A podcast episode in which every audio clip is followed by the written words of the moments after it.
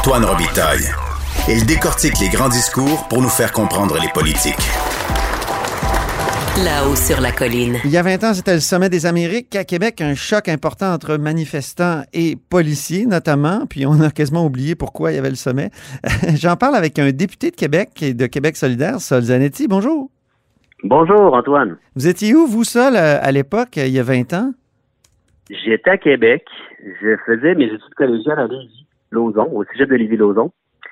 Et puis, euh, j'étudiais en sciences humaines et langues et je j'ai participé au sommet des Amériques. Euh, j'ai manqué, je dirais, la journée où il y a eu les gaz lacrymogènes et tout, puis le renversement du mur, parce que euh, j'avais une répétition d'une pièce de théâtre qui jouait comme dans les jours qui allaient Puis là, j'ai manqué ça, mais j'étais allé un peu avant voir la fin, qui se préparait. ouais. Puis euh, ouais, c'était vraiment un moment extrêmement important. Là. Puis un moment de politisation aussi important. Euh, j'avais 18 ans à l'époque. Oui, oui, Donc. Euh, ouais, c'était bien intéressant, très stimulant. En quoi ça a été un moment de politisation pour vous? Ben, c'est une façon de réfléchir sur les impacts, je dirais, du, du néolibéralisme à l'échelle de la planète. De qu'est-ce que ça voulait dire le libre-échange à l'époque, la mondialisation à ce moment-là, comment les comportements qu'on a ici, puis la prospérité de certains pays, des fois, se fait sur le dos euh, d'autres pays, d'autres peuples, puis que euh, finalement, il y avait euh, une justice à rétablir là-dedans, puis qu'on avait tous un rôle à jouer. Tu sais, c'est comme si ça m'a fait réaliser beaucoup que l'économie, c'est une affaire mondiale, que les décisions qui sont prises à certains endroits ont des impacts partout, et qu'on doit avoir cette vision globale-là euh, quand on fait du commerce. Oui. Votre engagement pour la souveraineté par après, est-ce que c'était lié à un rejet, de, certains rejets de la mondialisation? Euh, non, pas vraiment. Moi, c'est vraiment euh, en lisant Pierre Falardeau là, que graduellement je suis devenu indépendantiste. J'avais aussi fait une recherche au secondaire, j'ai retrouvé ça récemment, là, un travail de typage sur la rébellion des patriotes. Puis, euh, tu sais, c'est quelque chose là-dedans qui me qui m'avait beaucoup touché. Hmm. Euh, C'était moins lié à ça aussi parce qu'à l'époque, euh, ben, le PQ qui était qui était le, symbole, le vaisseau amiral de l'indépendance, n'était pas tant opposé à au libre-échange nécessairement. Tu sais, il disait Ah oui, mais on veut des exceptions. Puis, il y a une espèce d'opposition modérée, je dirais.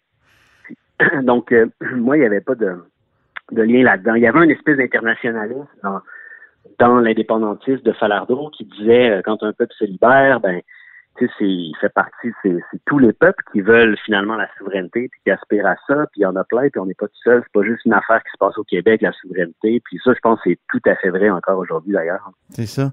Mais souvent, les gens à gauche, euh, notamment à Québec solidaire, rejettent la mondialisation néolibérale. Est-ce que vous, vous portez le, même regard qu'il y a euh, qu'il y a 20 ans sur, euh, sur la mondialisation oui, mais à, l'époque, c'était vraiment mondialisé dans, dans, le débat public, mondialisation égalait euh, libre-échange, puis libre-échange égalait euh, comme le néolibéralisme que pouvait faire un État, mais appliqué à la planète.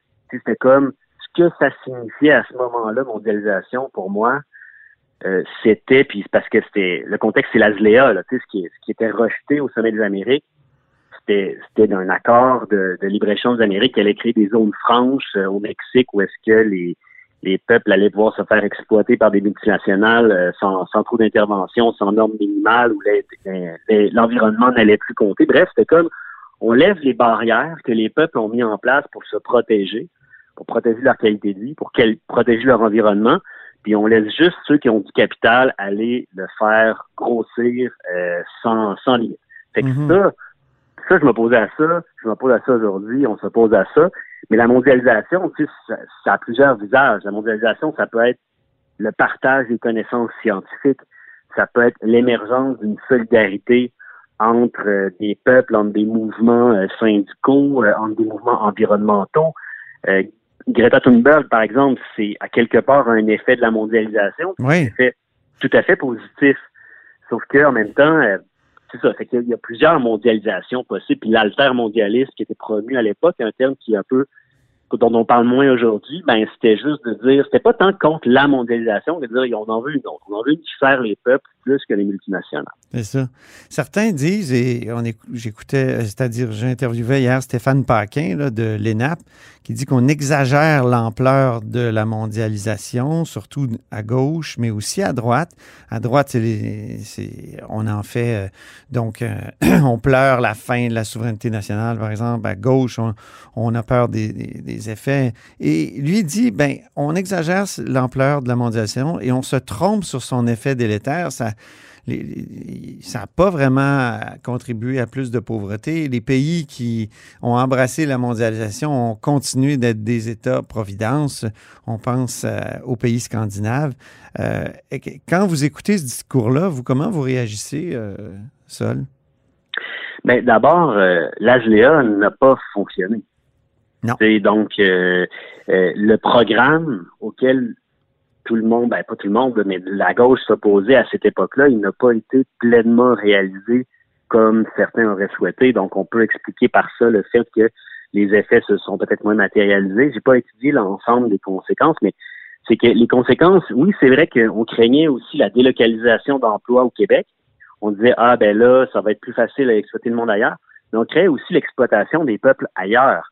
Puis ça, l'exploitation des peuples, euh, puis des, des, la main-d'œuvre bon marché, euh, pour reprendre les termes techniques euh, commerciaux, ben ça s'est fait, la destruction de l'environnement a s'est faite. On n'est pas dans un monde où euh, de plus en plus la richesse se répartit, puis que c'est formidable. On est, les écarts de richesse grandissent de plus en plus chaque année. Oxfam sort les chiffres. Là, il y a de moins en moins de monde qui possède de plus en plus de milliards. Ouais, de monde qui sont pauvres. Fait, globalement, il y, a, y, a, y, a des, y a des choses à changer. Puis on peut pas condamner la mondialisation comme si ça voulait dire juste une affaire, mm-hmm. mais on peut aujourd'hui encore, je pense, faire une, critique, puis espérer, puis rêver d'un monde dans lequel des accords commerciaux, qui soient bilatéraux, multilatéraux entre quelques pays, plusieurs pays, juste deux pays, ben, qui se fassent euh, de façon démocratique, dans l'intérêt des peuples, puis en, dans la sauvegarde de l'environnement aussi. C'est ça, en fait, qui est l'enjeu principal.